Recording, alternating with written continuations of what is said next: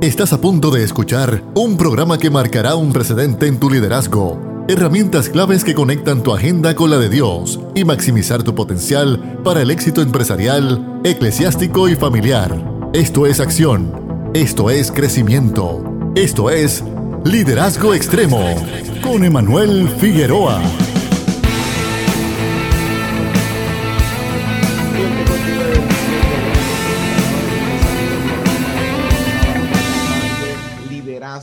Extremo un programa que va dirigido a poder darte herramientas que te van a ayudar a maximizar la influencia de tu liderazgo en donde quiera que lo estés ejerciendo, en el campo eclesiástico, familiar o empresarial. Liderazgo Extremo está contigo todos los sábados en la tarde a las 3 por tu favorita 104.1 Redentor, pero ahora también con su nueva cobertura a través de 104.3 en todas las Islas Vírgenes y todas las esquinas de Puerto Rico y en todas las redes para Estados Unidos y el mundo. Así que este es tu amigo, el pastor Emanuel Figueroa, para poder darte herramientas del liderazgo. Y hoy tenemos un tema sumamente importante para todos los pastores, las pastoras, los líderes, precisamente lo que es el costo del discipulado. Hoy queremos hablar precisamente de ese precio que conlleva ser verdaderos, genuinos eh, discípulos de Jesús y en el liderato, en el pastorado, cómo eso se traduce, cómo eso se actúa, cómo eso se vive. Así que hoy queremos trabajar este tema y te queremos recordar que a través de 104.1 Redentor en las redes sociales, en Facebook, estamos saliendo en vivo y a través de la página de Liderazgo Extremo. Así que comenta, reacciona, comparte y sé parte del diálogo entre los líderes que vamos a tener en esta tarde. Hoy tenemos un invitado que nos ha honrado y esta es su tercera participación con nosotros a lo largo de estos cuatro años de Liderazgo Extremo que ahora próximamente se cumplen. Hoy tenemos al pastor del House of Worship en Garfield, New Jersey. Hoy tenemos un ministro que ha bendecido la vida de muchas personas y tenemos el, honor de poder estar con él y compartir a base de su experiencia en lo que viene siendo el discipulado, el discipleship y toda esta dinámica que nos ayuda a crear líderes y equipos que puedan estar basados y enraigados en la figura de Jesús en nuestros ministerios y liderazgo. Hoy con nosotros nos acompaña el pastor Cristian Alan. ¿Cómo te encuentras, campeón, hermano? Hey, Emanuel, ¿cómo estás? Feliz de volver acá y de poder estar contigo y toda tu audiencia también. Gracias por tenerme, amigo. Gracias, Cristian, el, hermano, y una bendición que puedas estar con nosotros en este día, precisamente porque, Cristian, una semana como esta, donde este, muchos le, le, llamamos la Semana Santa, la Semana Mayor. Estamos recordando continuamente la vida, obra, muerte y resurrección de Jesús. Pero entonces en esta dinámica nos llega muchas de sus instrucciones y una de ellas era vayan por el mundo y hagan discípulos.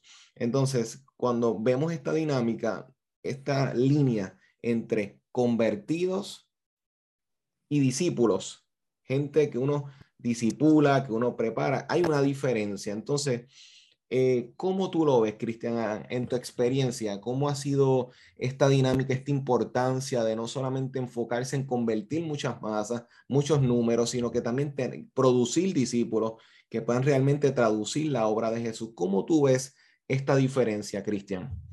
Bueno, tenemos dos grupos de líderes en con quien yo quiero hablar en el día de hoy. Eh, tenemos un grupo que comienza ahora. Son neófitos, son novatos, son nuevecitos, ¿ok? Y ellos van a ver las cosas muy distintas a otro grupo de personas que tienen muchísimos años haciendo ministerio.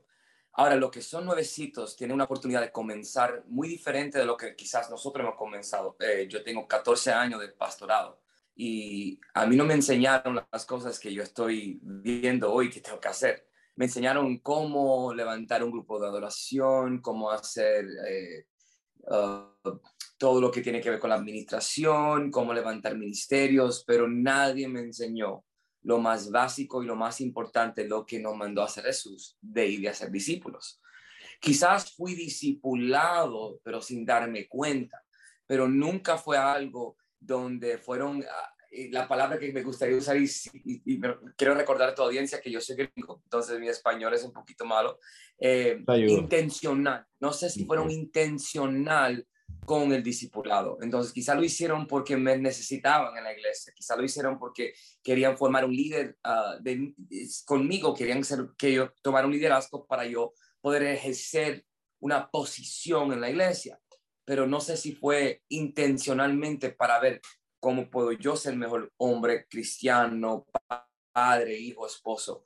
Y, me doy cuenta que Jesús estaba más interesado en, en formar el carácter de los, de los hombres que lo seguía y no su liderazgo ministerial.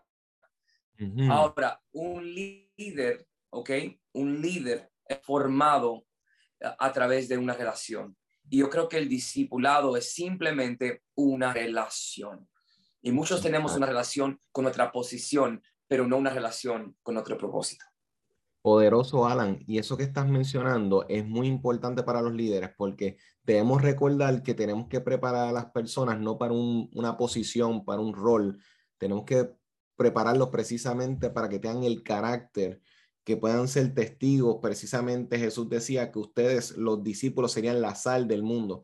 Entonces, el problema es que cuando Jesús no dijo yo soy la sal, sino dijeron ustedes, lo que van a hacer los discípulos, son los que van a hacer la sal, en el sentido que son los que van a preservar, son los que preservan, son los que le dan sabor, son los que le van dando esta dinámica en, en el rol del reino de los cielos aquí en la tierra, manifestándose continuamente.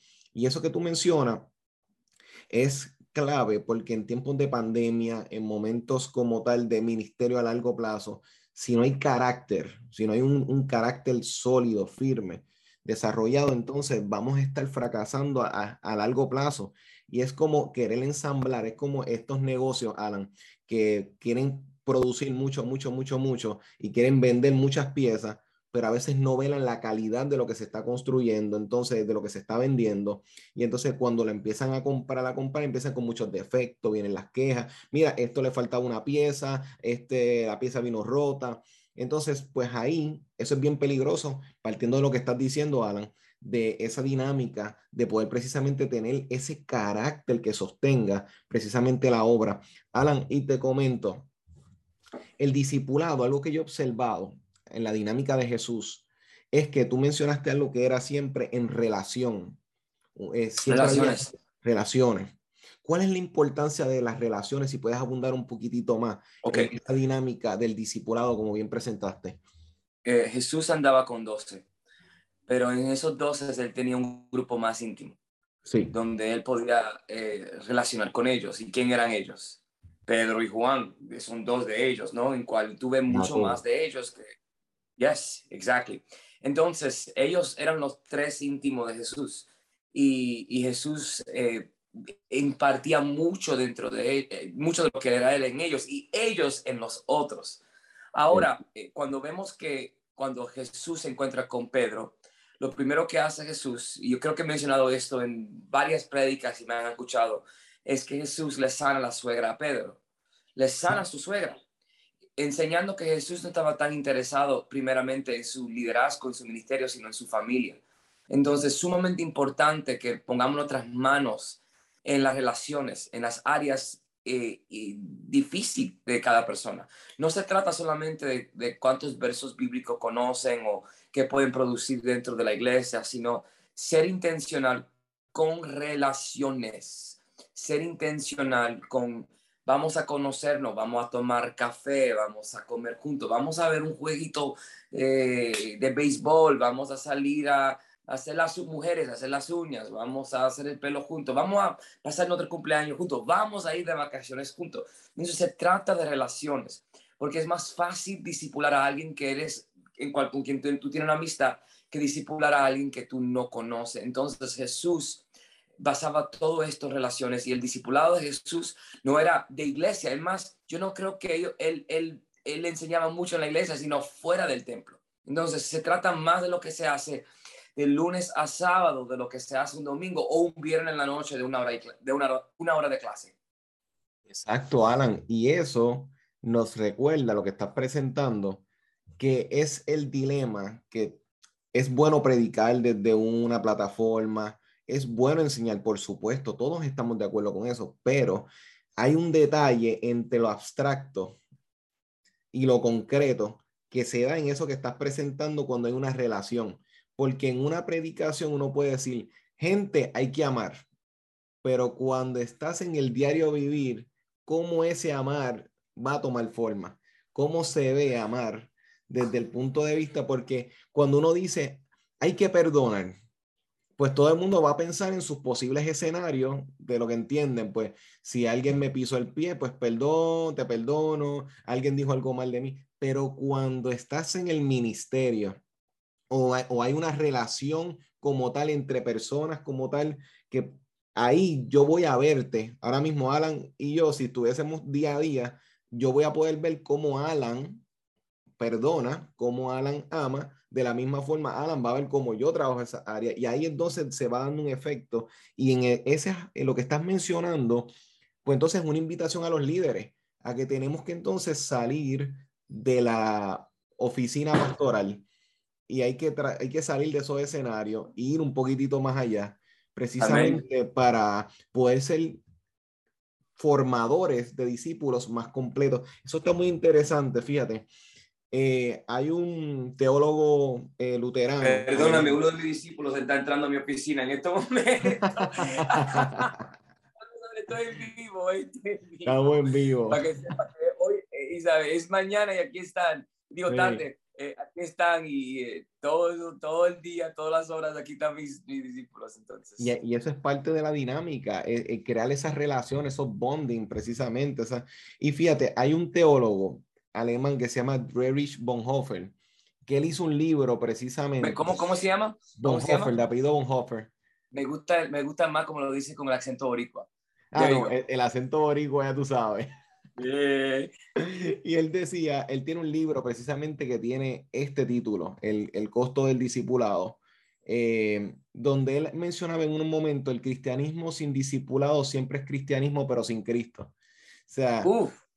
Y él decía, si nosotros no tenemos como una centralidad el discipulado, estamos dando un cristianismo sin Cristo, porque está completamente invirtiendo el orden de lo que Jesús tenía intencionado, que es transformar por medio de las relaciones.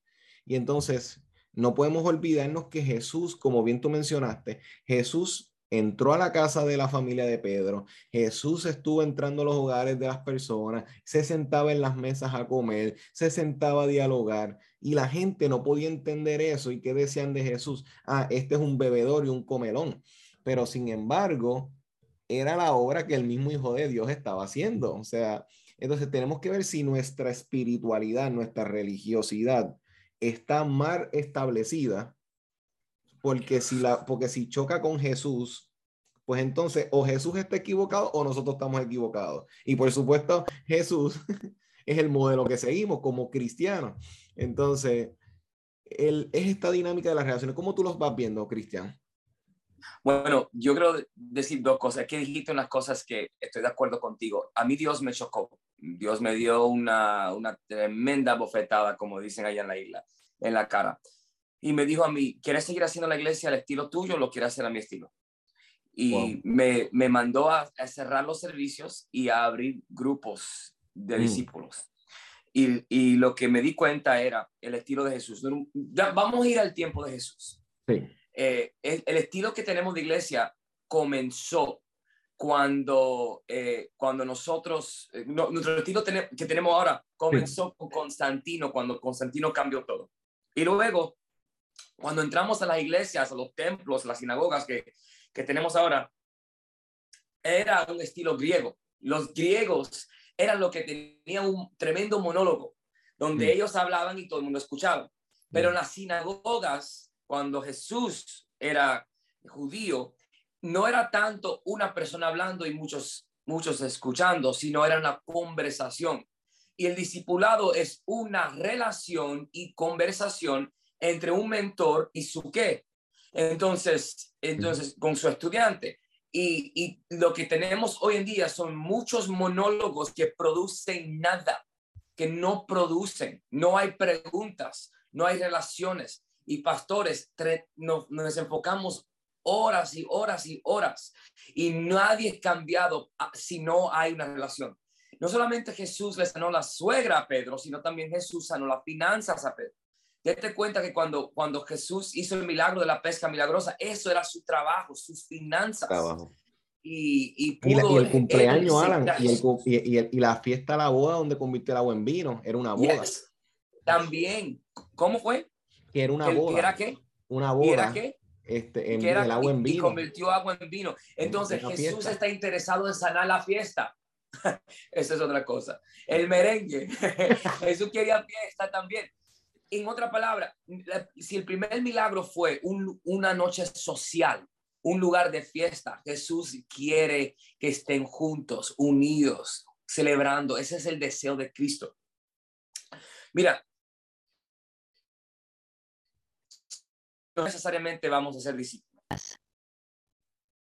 Repito, si nosotros abrimos una iglesia, no necesariamente vamos a ser discípulos, pero si hacemos discípulos, vamos a abrir iglesias. Hay muchas iglesias sin discípulos. Hay muchas iglesias sin discípulos, pero hay muchos discípulos que son más iglesias que un, que un lugar que tiene un templo. Y Jesús no nos mandó a, a levantar templos. Es más, Él nos mandó a, la- a sentar en mesas. Déjame, déjame darte una historia. Y conocemos, conocemos, eh, hay, un, hay un hombre muy conocido en cual yo tengo que, yo puedo relacionar mucho con él en la palabra de Dios. Se llama Saqueo. Ah, saqueo. Saqueo. Saqueo es un hombre muy alto, ¿verdad? Yo soy, yo tengo, yo tengo, yo tengo mucha altura. Yo soy cinco pies con tres, ¿ah? Soy un enano. Y, y cuando Saqueo, Saqueo era, par- era parte de las multitudes. Él, él fue al servicio de domingo y estaba el grupo de oración y él estaba sentado en la parte de atrás. Y. Jesús, en su ministerio profético, se para y le dice a Saqueo, hey, tú que estás en el árbol, es menester que yo entre en tu casa. Y Saqueo, ¿qué hizo? Lo dejó entrar a su casa. Si te das cuenta que Saqueo escuchó el mensaje, sabía quién era Jesús, estaba eh, con las multitudes y no hubo ningún cambio hasta que Jesús se sentó en su mesa. La Biblia dice que cuando Jesús se sienta en la mesa y Saqueo ahora tiene un espíritu de qué? De arrepentimiento. Ahora Jesús dice, ahora la salvación ha llegado a tu casa. Las iglesias de hoy dicen que somos salvos cuando repetimos una oración sin arrepentimiento. El discipulado es evangelismo y le enseña y le da las llaves al cristiano cómo ser un buen cristiano. Entonces, yo no creo que el que comienza a decir, yo creo en Cristo Jesús y no tiene su corazón, es salvo. La Biblia nos enseña que somos salvos por la gracia a través de la fe.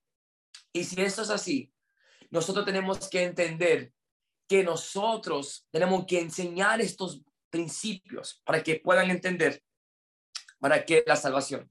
La salvación no es un acto de un día, sino la salvación significa que nada es roto, que nada me hace falta. ¿Y cómo lo vamos a, mira, cómo lo vamos a, a vivir si nadie nos lo enseña? Y creo Exacto. que hemos sido buenos con nuestro servicio, especialmente nosotros boricuas, nosotros en la isla, tenemos los mejores cantantes, pero no tenemos los mejores adoradores. Tenemos los mejores predicadores, pero, no, pero ninguno de estos predicadores están haciendo discípulos. No queremos relaciones, queremos todo fácil, queremos como una aplicación de celular, ¡pum! Y que todo esté hecho. Microondas. Queremos todo microondas, fácil, rápido. Este, eh, queremos todo este, al momento, con, con- con presionar un botón. Y lo que estás mencionando, el discipulado para desarrollar líderes no se da de la noche a la mañana. O sea, este, eh, eh, es como las rutinas de ejercicio, tiene que haber consistencia, tiene que haber determinación continua para poder ver resultados, tiene que haber eh, decisiones que se van a tomar en el proceso. Y es como ahora mismo en las dinámicas de relación en Cristian, tenemos que ver precisamente que entre amigos hay conversaciones que las personas, el resto no se enteran. Usualmente entre amigos siempre se dan conversaciones eh, que son necesarias, que son menester, se dan eh, espacios de que uno se expone, se vuelve vulnerable con la otra parte.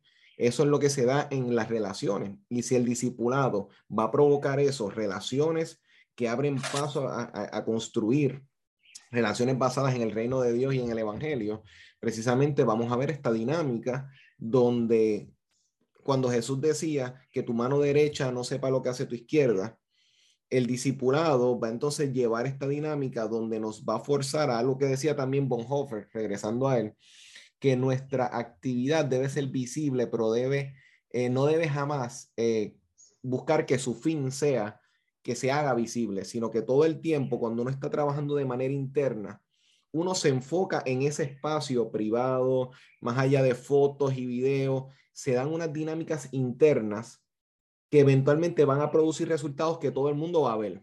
Pero cuando las personas invierten el orden y quieren mostrar, mira cómo va el progreso, mira cómo estoy haciendo las cosas, se puede tergiversar si no se lleva con cuidado, porque entonces no es la relación, es el mercadeo, o sea, no es meramente lo que estoy tratando de elaborar o lo que estamos relacionando, porque entre amigos hay y fotos que no van a salir. Ahora mismo tú y yo, cuando salimos con nuestras amistades, sabemos que no siempre hemos sacado fotos.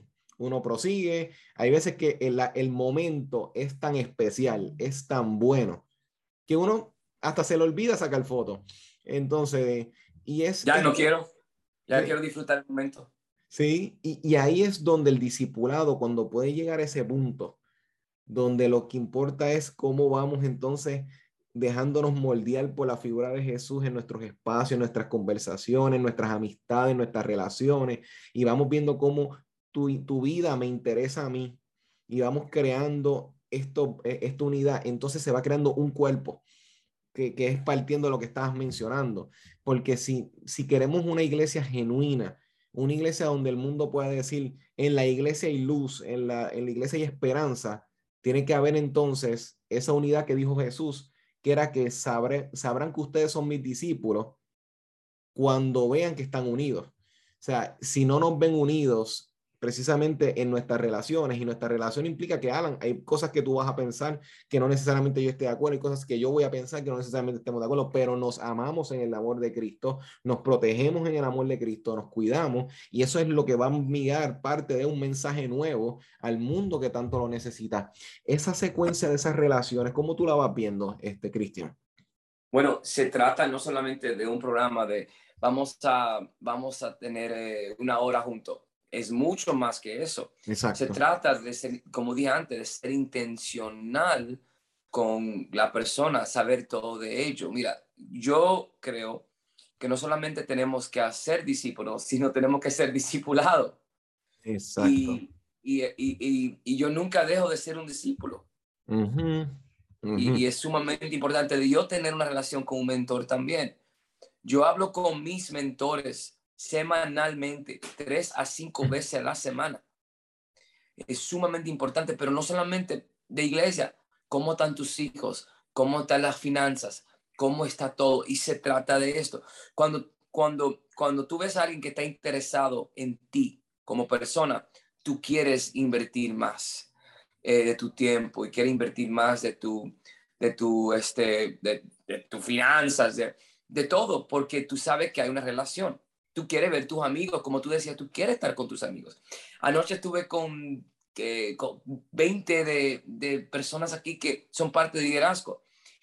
Y, y en la semana tan importante, y ustedes me, pero fuimos a un juego de Yankees, en la semana más importante de la iglesia. Y estamos tratando de, de hacer miles y miles de cosas aquí. Teníamos cinco diferentes células corriendo a la misma vez. Y, y, y ¿sabe? Con, con tantas cosas que hacer. Pero yo vi tan de ellos, yo vi como, como la mayoría de ellos que fueron conmigo, que estaban cansados, que estaban trabajando toda la semana, que estaban trabajando aquí en la iglesia y en sus trabajos local, en sus trabajos. Y yo dije, tengo que ser sabio, tengo que no solamente llevarlos a trabajar en la iglesia, tengo que también eh, llevarlos a, a pasear, a tener un tiempo de recreo, a tener un tiempo de relación, a tener un tiempo donde podemos sentarnos a hacer cosas que no se trata de iglesia. Una de las reglas que tengo es que después del servicio el domingo, cuando yo voy a visitar una casa, estoy en un restaurante, yo no hablo de la iglesia. Yo quiero saber de ti, cómo estás tú, cómo, está la cómo están los niños. Yo me pongo a jugar allí con los niños, a, a disfrutar un tiempo eh, con ellos y, y eso para mí es sumamente importante. Ahora, yo quiero eh, yo quiero ir en la palabra de Dios otra vez, siempre, ¿verdad? Debemos ir. Y tú conoces la famosa historia de cuando Jesús hizo la pesca milagrosa? Sí. Sí. Ok. Dice la Biblia que fue en... ¿A dónde Jesús hizo esa, ese milagro? ¿En el mar de qué? En el mar de Galilea. Galilea. Sí. Ok. ¿Sabe que en Israel solamente hay tres eh, cuerpos de agua fuera del mar? Ok. Estamos, tenemos el río Jordán, tenemos el mar muerto y, y ¿qué tenemos también? El mar de Galilea. El de Galilea. Ok. Jesús caminó sobre las aguas en el mar de Galilea. Jesús hizo, la, hizo el milagro con Pedro cuando Pedro recibió los peces en el mar de Galilea. Y ahora Jesús va y le multiplica los panes y los peces. ¿A dónde? Ahora mismo. En el mar de Galilea. En el mar de Galilea. Entonces, en ese lugar, en el mar de Galilea, ¿dónde era? ¿Era dónde? Cerca de la casa de Pedro. Exacto, donde él trabajaba, ese era su trabajo. Exacto. Entonces, cuando Pedro le dice a Jesús, cuando Pedro le dice a Jesús, eh, Jesús, la Biblia dice que Jesús salió y que las multitudes estaban allí. Jesús le dijo, vamos a darle de comer a ellos. Pedro dijo, no, es muy tarde, mándalo a su casa, mándalo a su casa. Y aquí un niño nos trajo unos panes y unos peces para que podamos comer. Jesús le, dijo, no, tú le vas a dar de comer a ellos. Pedro estaba interesado en la cruzada, en la conferencia que Jesús venía con, con él a predicar y que sus amigos le iban a ver a él en la plataforma, ¿ok? Pero no, pero no le importó el corazón de ellos. Entonces, la pesca milagrosa para mí no era tanto el milagro de la pesca milagrosa, sino el discipulado de Jesús en la vida de ellos. Dejándoles saber a ellos, ustedes no van a dejar que ellos salgan de aquí sin que ellos comen.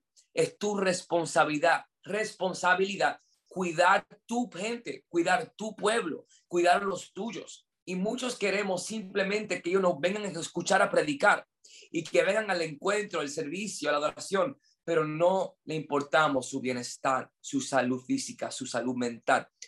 No le importamos sus vidas.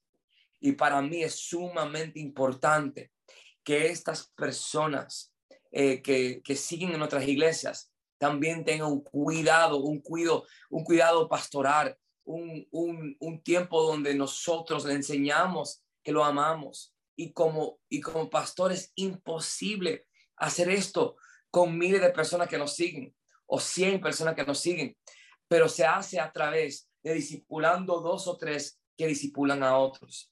Y este es el ministerio de Jesús. Nunca fue un ministerio de hacer un monólogo, nunca fue un ministerio de, eh, de un hombre parado enfrente de, de miles, sino fue más estar en la mesa con la gente que él amaba. Y Alan, poderoso, porque eso es eh, precisamente el temor que tal vez muchas personas tienen al momento de un discipulado que sea tan cercano, porque eso va a implicar que es como cuando uno ve a una persona en una foto, en una imagen, puede haber filtros, tal vez la distancia, aunque tú le des zoom a la imagen, amor, tú no percibes las imperfecciones, como nosotros le llamamos, por ahí. Pero cuando estás de frente, puedes ver tal vez la espinita que salió. Este, ¿Qué está aquí? La que está ahí. Me, siento joven, ¿no viste? Me, viste, en la adolescencia otra vez. Pero precisamente, Alan, eso, eh, cuando uno está cerca de una persona, uno ve detalles de la persona que muchos tienen miedos, temor de que lo, en, que lo vean, porque a lo mejor me van a juzgar, a lo mejor cuando sepan que a mí me gusta ir y sacar tiempo para ver deporte, otros no lo van a ver espiritual, lo cual no lo tiene nada que ver, pero es, eh, o personas que hay porque me guste eh, hacer esto o aquella cosa de hobby, de, pasatiempo, ay, eso no se ve muy de pastor, de pastora, de ministro. Esos temores salen a florecer y la gente prefiere poner una barrera. Y es precisamente por esa cultura que se desarrolló, que se educó, donde el pastor, la pastora, el líder espiritual es aquel que está todo el día encerrado en su cuarto, está orando, no hace más nada, o sea, no ve una... Y eso es, está equivocado, eso es errado.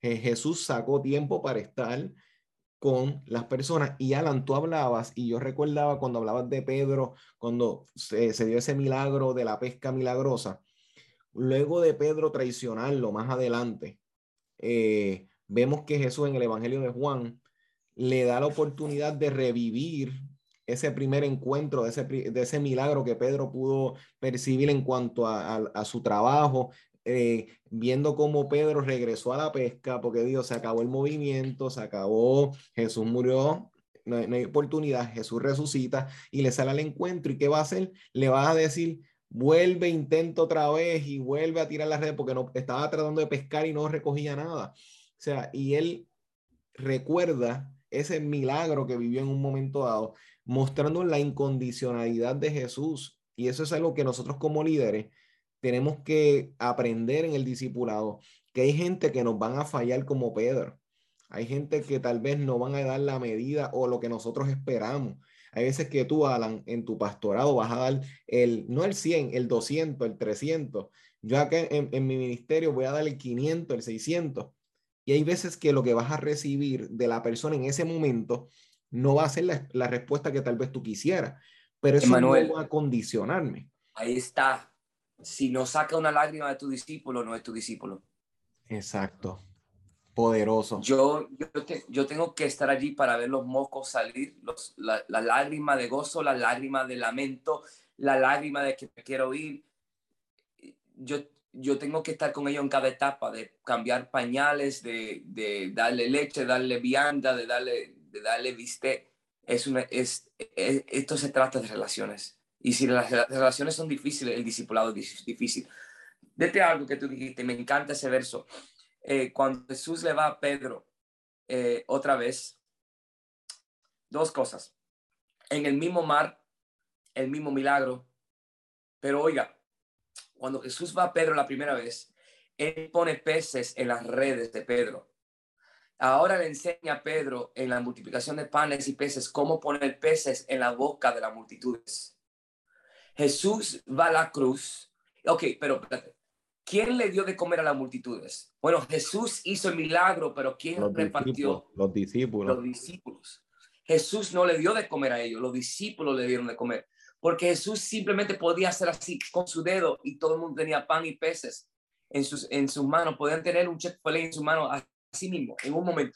Pero ¿por qué Jesús no lo hizo así? Porque no le mostró, no le iba a mostrar compasión y amor y servicio. Entonces, el milagro no fue tanto la pesca milagrosa o, el, o la multiplicación de pan y los peces. El milagro fue la compasión de Jesús para todos que él amaba y cómo repartirlos bien. Exacto. Exacto, exacto. Cuando Jesús, antes de morir en la cruz, él, él, él no murió antes de sentarse con sus discípulos y repartir pan. Y la única, el único lugar donde tú escuchas a Jesús decir, recuérdate de mí, no fue en la cruz, no fueron los milagros, pues sentado en la mesa en relación con sus discípulos. Y muchos, muchos de nosotros queremos recordar a Jesús en el encuentro del milagro, pero no en la mesa sentado con él. Muchos nunca vamos a llegar a la mesa. Y, la Biblia dice que Jesús lavó sus pies a sus discípulos. Él amaba, los cuidaba, los enseñó. Ustedes me siguieron por tres años y medio. Ustedes sirvieron, ustedes fueron unos locos, pero son mis locos. Son mis hijos, son mis amigos, son mis hermanos y yo los amo y, y los cuidó antes de ir a la cruz. Ahora, tú estabas diciendo acerca de cuando Jesús volvió. Hay algo muy peculiar. La Biblia dice que él tenía una llama prendida y él estaba haciendo lo que se llama en inglés un barbecue. Sí. ¿Sabía eso? Sí. ¿Y, y por qué? ¿Qué hizo Jesús? No solamente volvió al escenario del milagro, sino volvió a la mesa. Volvió a la mesa. Volvió a la mesa y le digo, vamos a sentarnos a la mesa. Y, y esta vez los peces no estaban crudos, no era sushi. Esta vez el pez estaba cocinado, enseñándonos que era el fin de la etapa, que era el final. Esta es la última lección. Aquí llegamos. Aquí están cocinados. No te lo voy a dar crudo, te lo voy a dar cocinado. Me voy a sentar contigo otra vez. Y eso es lo que hace el Padre. Muchos de nosotros hemos corrido muchísimos años en ministerio y no hemos dado de comer con compasión. No hemos sentado en la mesa. Sí, y, y, somos gente de, de, transactional, ¿cómo se dice eso en español? Sí, de transacciones, de, intercambio. Que, simplemente yo invierto si yo recibo algo. Tú mm. tienes que entender que como, cuando tú discipulas, tú no, tú no debes esperar nada de ellos. Es algo que se trata de creer en el futuro de la iglesia de Jesucristo. Tú no estás levantando tu imperio, tú estás levantando el reino del Padre.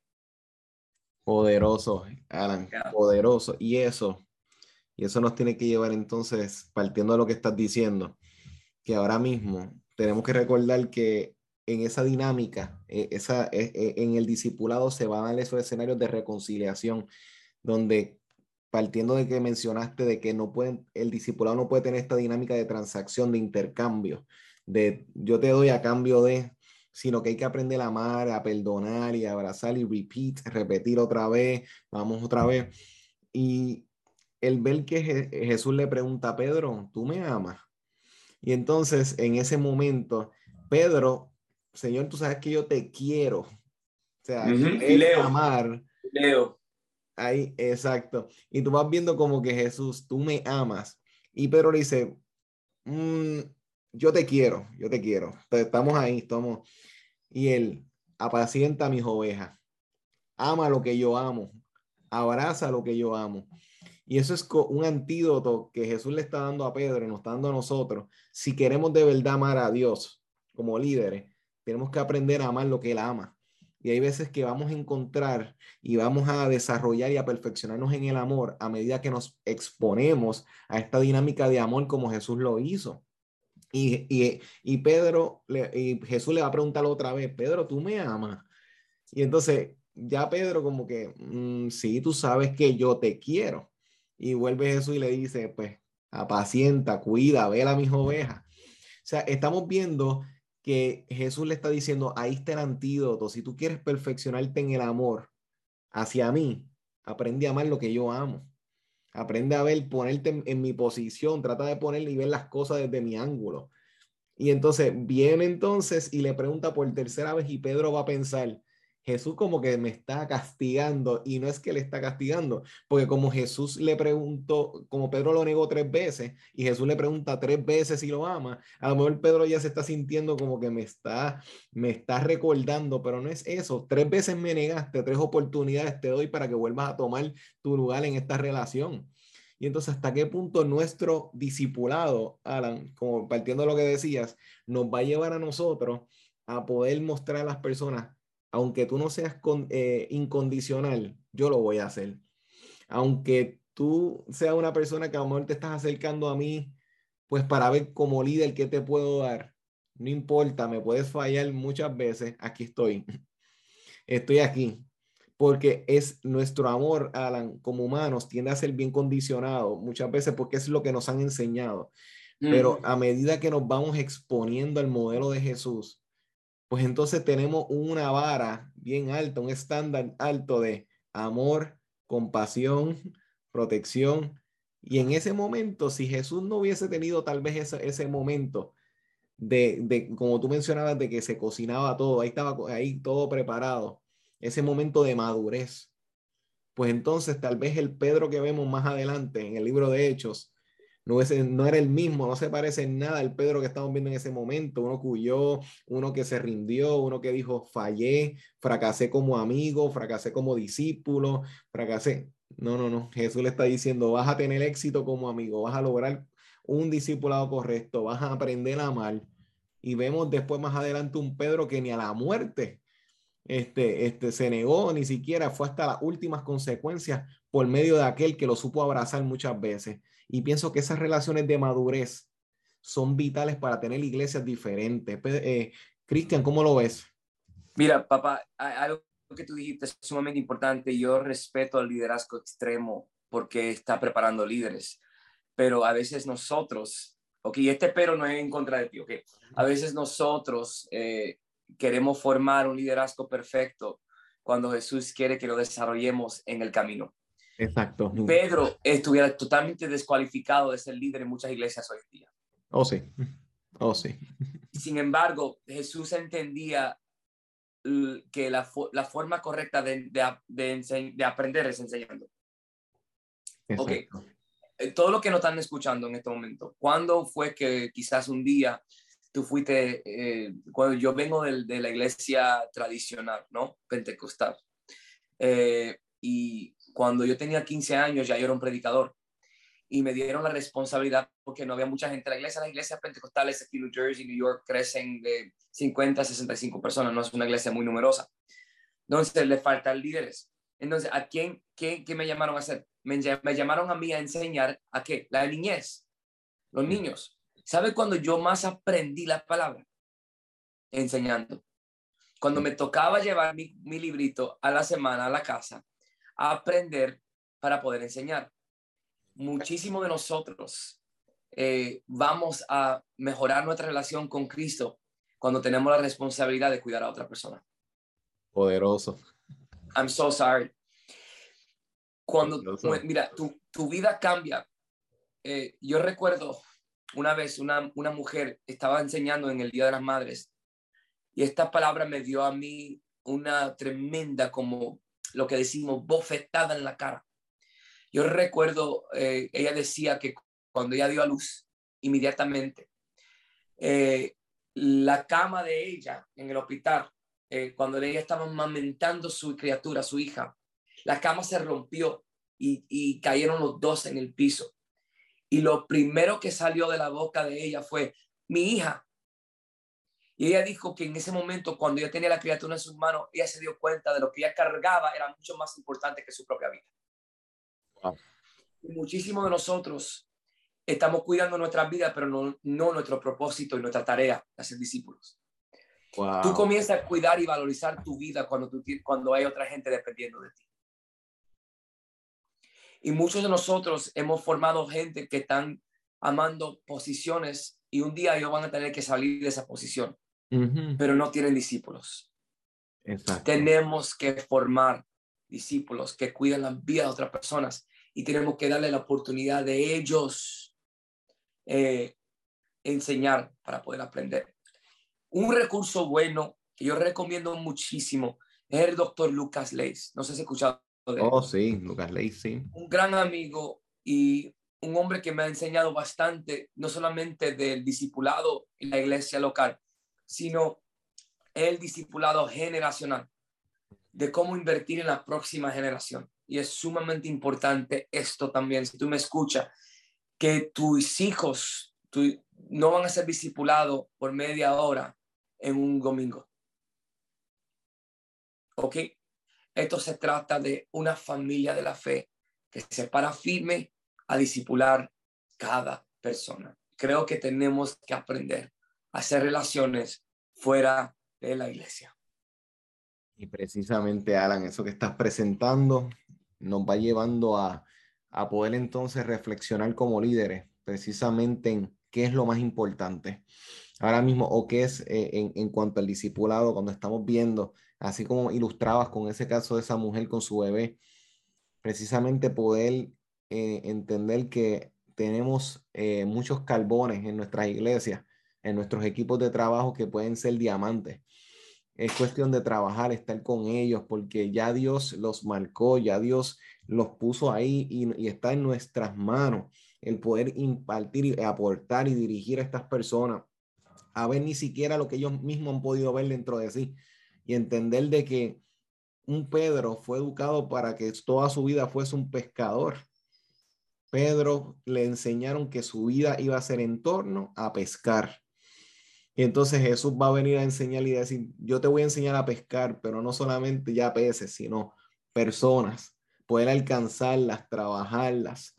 Y entonces el poder ayudar a las personas a ver de que su realidad de maltrato, los que vienen de violencia, los que vienen de abusos sexuales, los que vienen de hogares divorciados, hogares rotos, eh, fracasos continuos, ansiedad, depresión, posiblemente han sido como llaman en la sociedad gente outcast o gente desahuciada o gente eh, marginada, perdedora. Esas personas toditas pueden ser abrazadas por la gracia y el amor de Dios en medio de un discipulado y puede ayudar a que esas personas lleguen y alcancen cosas que jamás ni pensaron y ese poder, ese privilegio, Dios nos los ha dado a nosotros en el pastorado, en el ministerio y nosotros exponernos. Y tal vez personas, Alan, que no han sabido disfrutar o gozar de un discipulado, tener gente que realmente se preocupen por ti, que uno que te den seguimiento, que se sienten contigo más allá de los roles pastorales ministeriales, sino que puedan crear relaciones significativas, deberían darse esa oportunidad, deberían orarle a Dios y buscar personas que realmente puedan estar ahí con ellos, para que ellos sepan y puedan experimentar, porque hay muchos líderes heridos y se ha dado tal vez por esa carencia de, de discipulado, esa carencia de, de no tener personas que, que fueran mentores en su vida o fueron mentores condicionados, limitados a una estructura y a un rol y nunca supieron lo que es un líder que diera la milla extra. Y si nosotros podemos entonces experimentar para poder dar un, un liderazgo diferente, entonces tenemos que hacer lo que hemos estado hablando en este programa de hoy. Evaluar. Y evaluar. Porque por más que sigamos repitiendo la, la fórmula, yo me paro al frente, digo y digo algo que la persona no sabía y la persona, wow, que si esto, que si lo otro. Eh, nos estamos limitando a información. La información es buena, la información te orienta, la información transforma, pero Jesús no se limitó. Y regresando para concluir que, que el tiempo ha ido avanzando, tú mencionaste al principio a Saqueo. Saqueo estaba escuchando las enseñanzas de Jesús. Perfecto pero no fue transformado allí, fue transformado en la mesa. Entonces, podemos escuchar las enseñanzas de Jesús. Nuestra sociedad conoce poquito menos o más, conocen de Jesús o han escuchado algo, pero, hasta predican de Jesús. transformar. Hasta predican de Jesús. Hasta predican de Jesús. Emanuel, eh, yo sé que el tiempo avanza y no tenemos que ir, pero el, si hay algo que me, encantaría dejar con lo que nos escuchan y que la responsabilidad no solamente del pastor, es de todo creyente. Exacto. Y es lo único que nos dijo Jesús. Jesús nos dijo dos cosas. Haga discípulos y número dos, cuida a los huérfanos, la viuda. Hoy en día es lo menos que hacemos como iglesia. Exacto. Exacto. Lo, lo, que no se pueden valer de sí mismos, los que están definitivos. Sí. Debemos reenfocarnos, tenemos que, tenemos que evaluar a dónde está nuestro enfoque. Así es levantar eh, templos y no mesas, y cuando debemos levantar mesas. Y, y, yo, yo te puedo decir que mi vida fue transformada, no a través de milagros. Emanuel, ¿cuántos milagros tú has visto? Selectivamente, cinco, cuatro. Ok, quizás tú me has visto a mí profetizar una vez o, o no, con, con, detalles o certero. Ok, ok. Eh, Dios usarnos en los dos, en milagros creativos. Sin embargo, los milagros, las profecías, ah, liberaciones, ok, no han hecho el cambio que un discipulado puede hacer en la vida de una persona. Definitivo, definitivo. Los milagros no son suficientes. No son, suficientes. son experiencias, pero no producen cambios. Producen experiencias, producen wow, wow, tenemos un amor a la influencia, tenemos un amor al, al líder que, que, tiene muchos seguidores, pero no tenemos un amor al discipulado. Y, y ya, ese es, ese es, lo que tengo para ustedes. Y, y si hay alguna forma que yo puedo ser de ayuda, eh, yo te permito, Emanuel, poner mi información, mi website, christianallen.org. Se pueden comunicar con nosotros si eres un líder un pastor, lo puedes encontrar en las redes sociales Christian Allen, A-L-L-A-N, donde pueden encontrar eh, diferentes eh, recursos que le podemos mandar a usted a lado. Y si necesita hacer tu amigo, no, no hacer tu cobertura, no, no hacer otro pirámide del apostolado. Creo en el ministerio eh, genuino de Jesús, pero estamos aquí para servirte, para darte la mano, para abrazarte, para ser amigo, ¿ok? Si necesitan de nuestra ayuda. Y no que me voy, sino quería simplemente dejar esa información antes de salir de la, de la programa. Y te agradecemos, Alan, y te, y te agradecemos. Sí, ya íbamos a, a, a, pedir esa información. Ya gracias por presentarla, porque definitivamente necesitamos conectarnos con ministerios que tengan una visión sea inspirada por Dios para este tiempo, para este momento. Así que, así que te agradezco, Alan, por, por tu tiempo, por tu espacio de parte del equipo de liderazgo extremo. Y aquí Gracias a todos ustedes. Y les agradecemos y exhortamos a que puedan conectar con el ministerio de Cristian Alan, a través ahora los que nos escuchan a través de las Islas Vírgenes, a través de Puerto Rico, a través de las redes en Estados Unidos, y que puedan entonces ser parte de lo que Dios está haciendo a través de ministerios como el de Christian Alan y personas que están buscando más allá de estructuras y agendas, buscar el corazón de Dios y el discipulado en este tiempo. Así que Alan, nuevamente, gracias, gracias por tu tiempo. Y gracias Quiero darte saber algo, los pastores. Yo soy pastor por 14 años y, el, y, y hemos visto un crecimiento en cada faceta de nuestra iglesia cuando comenzamos de cambiarlo a ser discípulos y en vez de ser servicios el, el, liderazgo ha crecido, eh, los números han crecido. Mira, mira eh, tenemos en este momento este gran problema, no sabemos dónde meter los cuerpos. Hay tantas personas y no sabemos dónde meter la gente. Y, hemos rompido paredes de mucho y, la, gente sigue llegando. Dos servicios y siguen llegando.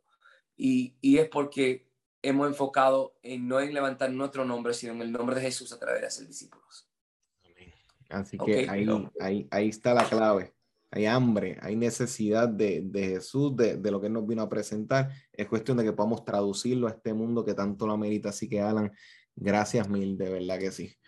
Te amo, Emanuel. Igualmente, campeón. Eh, te conozco casi, casi ocho años, siete años. Ocho años, ocho, años, años promedio. Y, lo, y nos estamos poniendo más lindo todos los días. Eso es así, estamos como el vino, poniéndonos mejor cada vez. Así ¿Verdad? Sí, sí, así está, sí. Feliz, eh, felices, feliz eh, día de resurrección mañana en sus congregaciones y, y gracias por tenerme. Gracias, Alan, igualmente. Un honor y una bendición. Muchas gracias. Eres una bendición, definitivamente. Así que, líderes, este ha sido el programa de hoy junto a Cristian Alan, el, costo del discipulado. Recuerden que este programa va a estar disponible en las plataformas de Redentor 104.1 FM y 104.3 ahora de la emisora.